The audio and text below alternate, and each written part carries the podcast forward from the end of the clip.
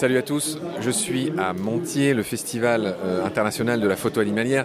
J'ai la chance d'être avec une de mes grandes découvertes de ce festival, le fameux Marcello Pettineo, dessinateur animalier, qui vend comme des petits pains un bouquin qui pèse 3 tonnes et demie, qui est un mix entre les photos de son copain qui est en train de dédicacer, qui s'appelle Tony Crocetta. Ceux que j'ai surnommé le gang des Siciliens, l'originalité c'est qu'il y a la photo entre guillemets de Tony, puis à côté il y a les planches, il y a les dessins.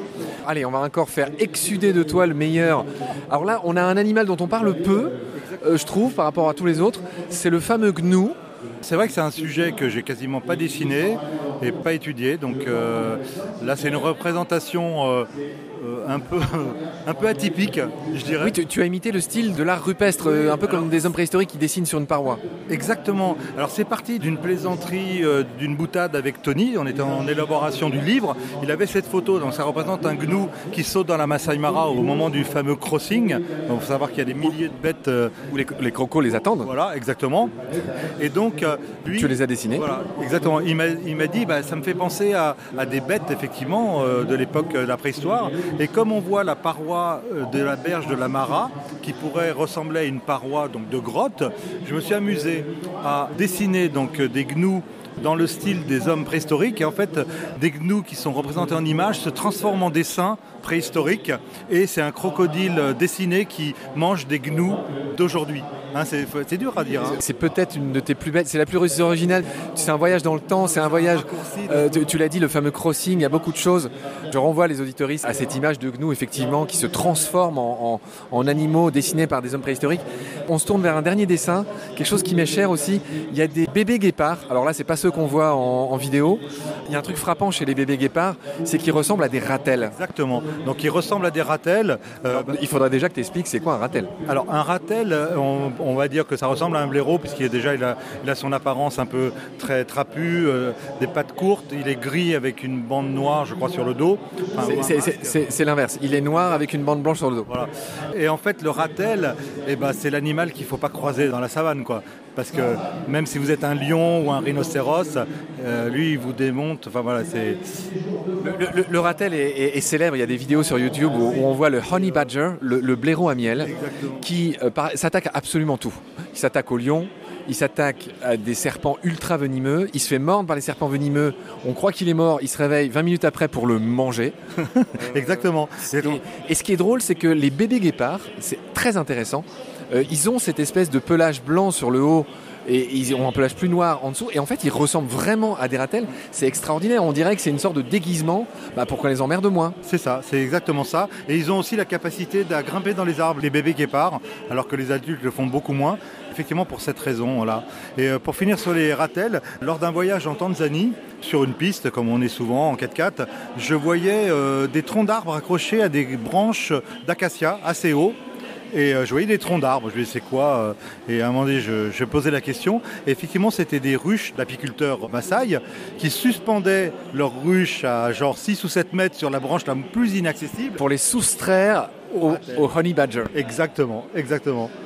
Ah ouais, Il y extraordinaire. aurait beaucoup à dire hein, sur le ratel. Il y aurait beaucoup à dire. Bah, vas-y. Il y a cette fameuse vidéo que tu cites où euh, il s'évade sans arrêt d'un enclos. Le, le gars peut construire n'importe quoi. Il finit toujours par. Il empile des pierres, une branche, il sort. Et tout ça pour aller dans le frigo du gars, euh, dans sa maison, pour aller dévaliser euh, son frigo. Quoi. C'est vraiment la crapule de la savane et tous les animaux le savent, tous les animaux l'évitent. Il y a Et, plein de légendes qui courent sur lui. Son surnom, c'est Badass. Badass, voilà, le, le badass, le, le mauvais cul, hein, pour ceux qui ne parleraient pas du tout anglais, badass, il est badass.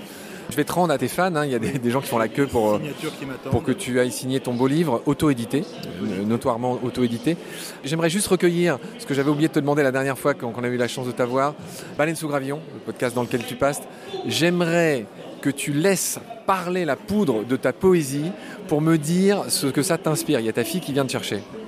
Non, mais c'est une question piège. En fait, Baleine sous gravillon, écoute, j'ai vu un documentaire il n'y a pas longtemps. Beaucoup doivent le connaître.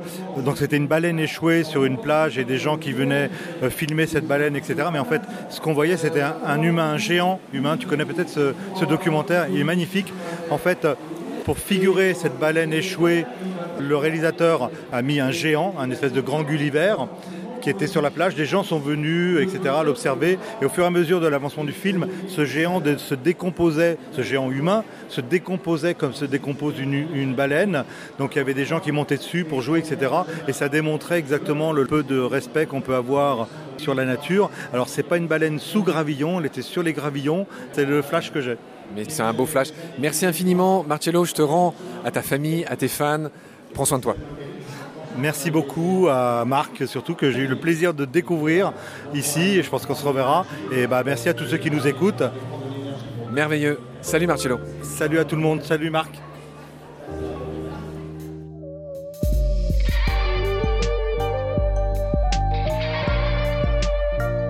C'est la fin de cet épisode.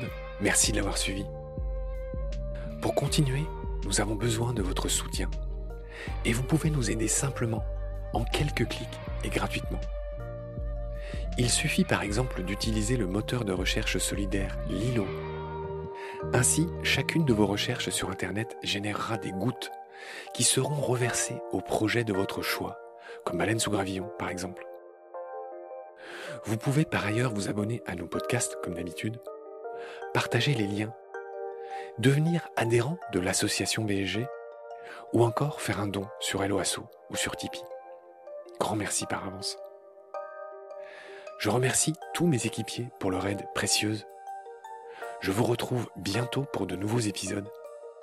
Et d'ici là, prenez soin de vous et de ce qu'il y a autour de vous. Merci. À bientôt.